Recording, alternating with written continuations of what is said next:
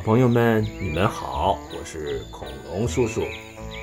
昨天有个小朋友问我，恐龙叔叔，你能给我们讲一个三只小猪的故事吗？好，恐龙叔叔今天就给你们讲一个三只小猪的故事。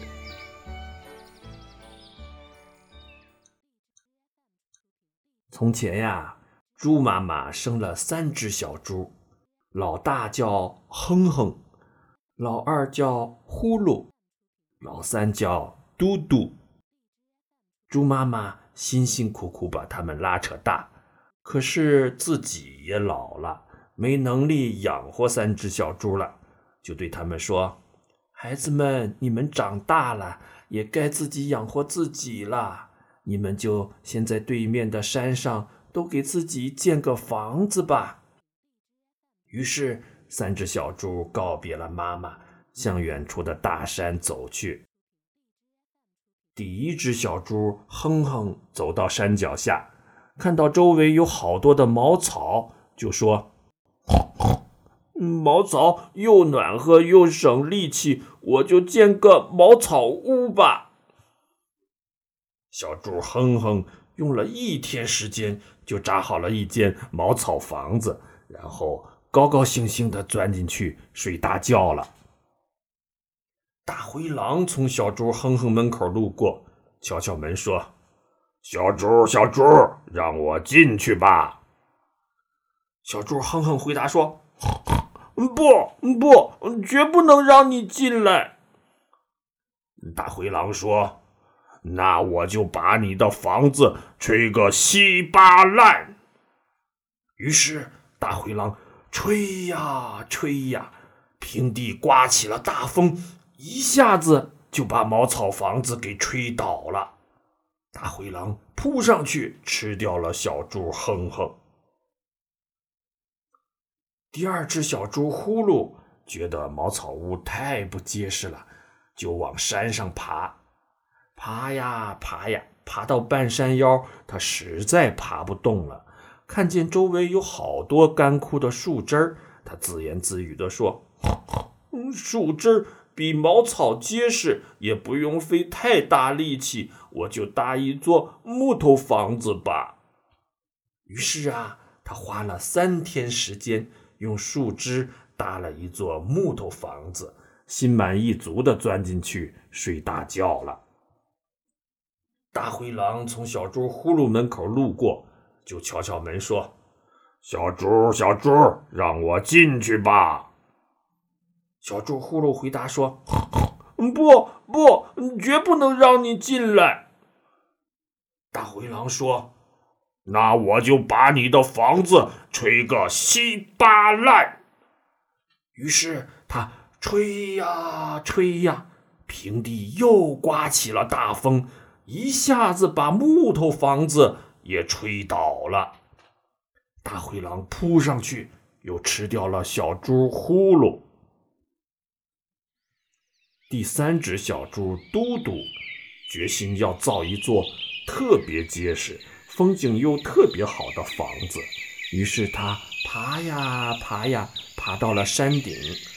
山顶上有好多大石头。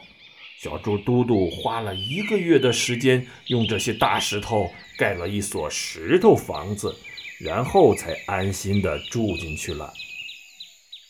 这一天呢，大灰狼从他门口路过，敲敲门说：“小猪，小猪，让我进去吧。”小猪嘟嘟回答说：“不，不，绝不能让你进来。”大灰狼说。那我就把你的房子吹个稀巴烂。于是他吹呀吹呀，吹呀吹呀，可是房子就是吹不倒，把大灰狼累的呀，趴在了地上喘粗气。过了大半天的时间，他脑筋一转，就说：“小猪啊！”我知道一个地方长了一大片萝卜。小猪嘟嘟问：“在哪儿呢？”大灰狼说：“在东山的山洼里，如果你也想去，明天早晨我来接你，我们去拔些萝卜当晚餐吃。”小猪嘟嘟说：“嗯，好吧，我也想去。你打算什么时候出发呢？”大灰狼说：“六点钟吧。”第二天，小猪嘟嘟五点就起床了，跑到东山的山洼里拔了萝卜，就跑回家了。回到家还不到六点钟呢。六点的时候，大灰狼来叫他。小猪，你准备好了吗？小猪嘟嘟说：“准备，我已经去过，回来了，拔了满满一筐萝卜当晚餐吃。”大灰狼听了很生气，但是他想啊，我一定有办法骗过小猪，于是说：“小猪啊，我知道一个地方有一棵美丽的苹果树。”小猪嘟嘟说：“在哪儿呢？”大灰狼说：“在西山的山坡上。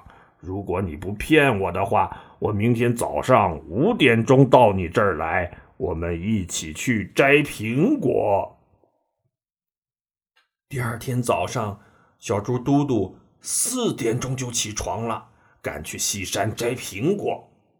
可是这一次啊，路太远了。还得爬树。当小猪嘟嘟正要从树上下来的时候，看见大灰狼来了，他吓了一大跳。大灰狼走过来说：“小猪，小猪，你怎么来的比我还早呢？苹果好吃吗？”小猪说：“嗯，非常好吃。我扔一个下去给你尝尝吧。”于是啊，小猪嘟嘟把苹果使劲。